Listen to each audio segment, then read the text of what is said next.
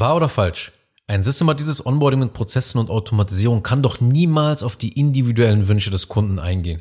Es wird sich für den Kunden doch immer lieblos und wie abgefertigt anfühlen. Die Antwort darauf erfährst du in dieser Folge. Herzlich willkommen zu einer weiteren Folge von Self-Scaling Business. Mein Name ist Agnes Zengin und in diesem Podcast erfährst du, wie du als Agenturenhaber, Berater und Coach mit Hilfe von Prozessen ein kosteneffizientes, profitables und auf Autopilot skalierendes Business aufbaust. Heute geht es um den Denkfehler, dass ein systematisiertes Onboarding sich doch für einen Kunden nicht gut anfühlen kann, weil man ja für alles Standards hat und das Ganze sich dann leblos wie ein Fließband doch anfühlt. Es geht also um den Unsinn, der in den Köpfen herumlummert und behauptet, dass Prozesse eben lieblos für den Kunden sind und eben nicht auf dessen individuellen Wünsche eingegangen werden kann. Schau mal, die Wahrheit ist, dass du deinen Kunden keinen großartigen Dienst leistest, wenn du nicht nach System und Prozess arbeitest. Ein Kunde bucht deine Dienstleistung, weil er darauf vertraut, dass du ihm das Ergebnis lieferst und dass du dabei jederzeit weißt, was du tust und was der nächste Schritt ist.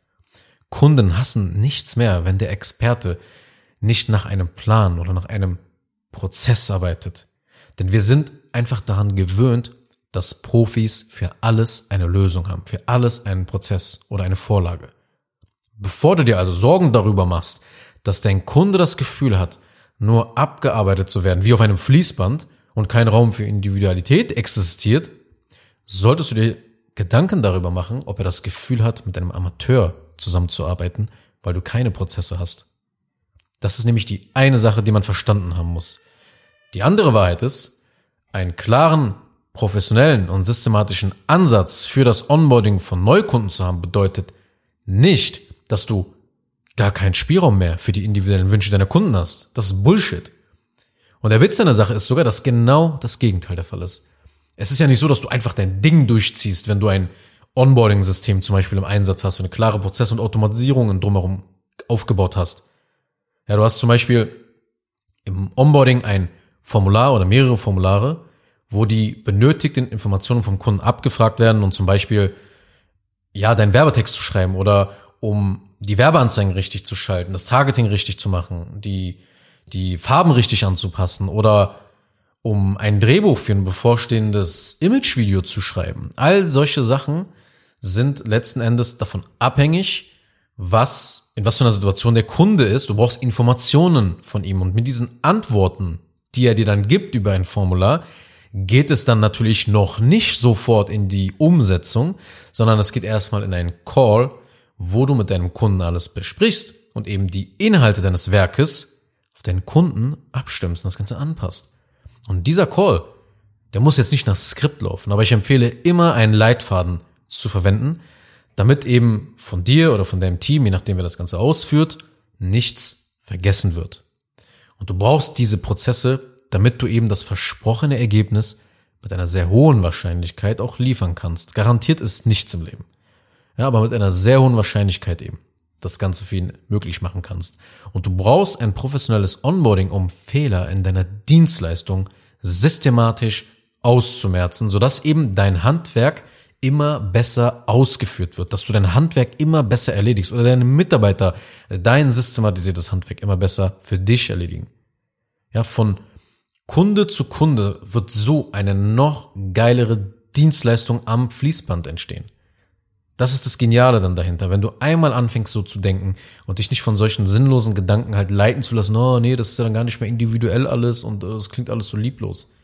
Weil allein nur Formulare und Leitfäden, von denen ich gerade gesprochen habe, diese Dinge im Einsatz zu haben und genau zu wissen, welche Informationen, welche Dokumente, welche Account-Zugriffe brauchen wir bis wann, um unseren Job professionell zu machen, das wird auf keinen Fall beim Kunden dazu führen, dass er sich denkt, also ich fühle mich hier irgendwie abgefertigt. Ich habe das Gefühl, dass hier gar nicht auf meine Situation eingegangen wird.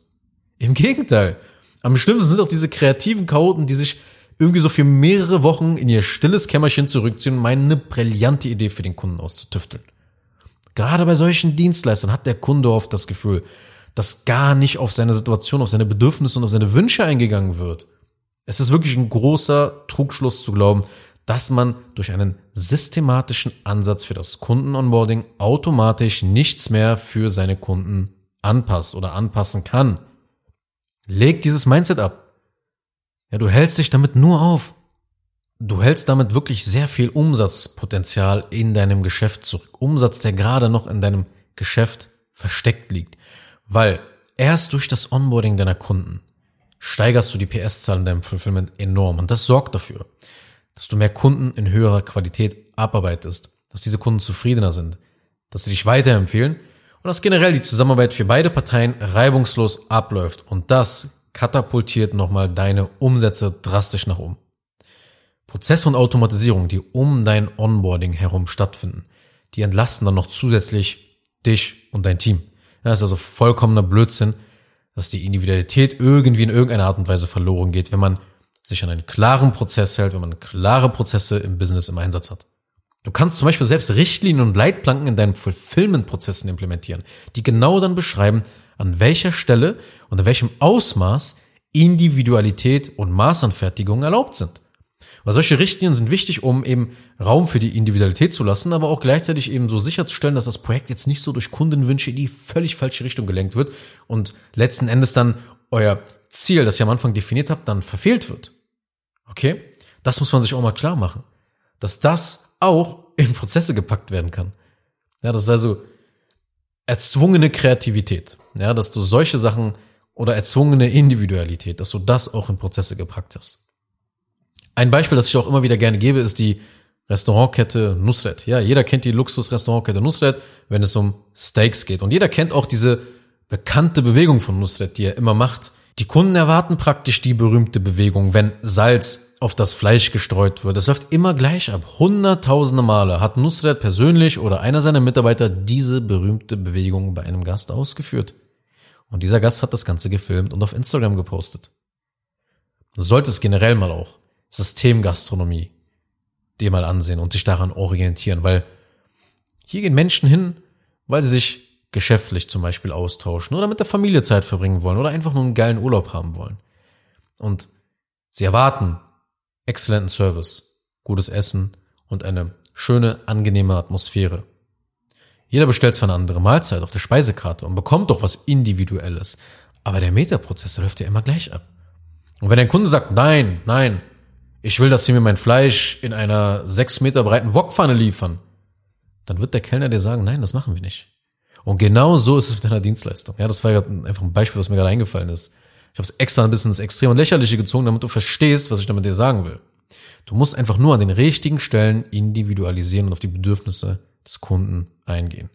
Ja, was ist die Mahlzeit, die der jeweilige Kunde haben will? Aber der Rest läuft gleich. Der Rest läuft komplett gleich. Du kannst, wenn du Videos produzierst, ist der Prozess ja eigentlich immer der gleiche, um zu diesem Video zu kommen. Das Werk an sich ist individuell. Bei Werbetexten genau das Gleiche. Webseiten genau das Gleiche. Was ist deine Mahlzeit? Ja, das, darum geht es. Du musst einfach an der richtigen Stelle individualisieren. Das ist die Sache. Und wenn du wissen willst, wie man ein hochstandardisiertes und automatisiertes Onboarding im Einsatz hat, das genau in der richtigen Mischung, sage ich jetzt mal, und an der richtigen Stelle auf die Bedürfnisse des Kunden eingeht, dann besuch einfach mal meine Webseite und sichere dir einen Termin. Den Link findest du auch unterhalb in den Show Notes. Kurz noch eine Sache zum Schluss. Wenn dir diese Podcast-Episode gefallen hat, dann tu bitte Folgendes. Abonniere diese Show, wenn du das noch nicht getan hast, sodass du keine weitere Folge mehr verpasst. Wenn du jemanden kennst, für den diese Inhalte spannend sein könnten, dann empfehle doch bitte auch meinen Podcast weiter. Und über eine 5-Sterne-Bewertung dieser Folge auf Apple Podcasts oder auf Spotify würde ich mich natürlich auch sehr freuen.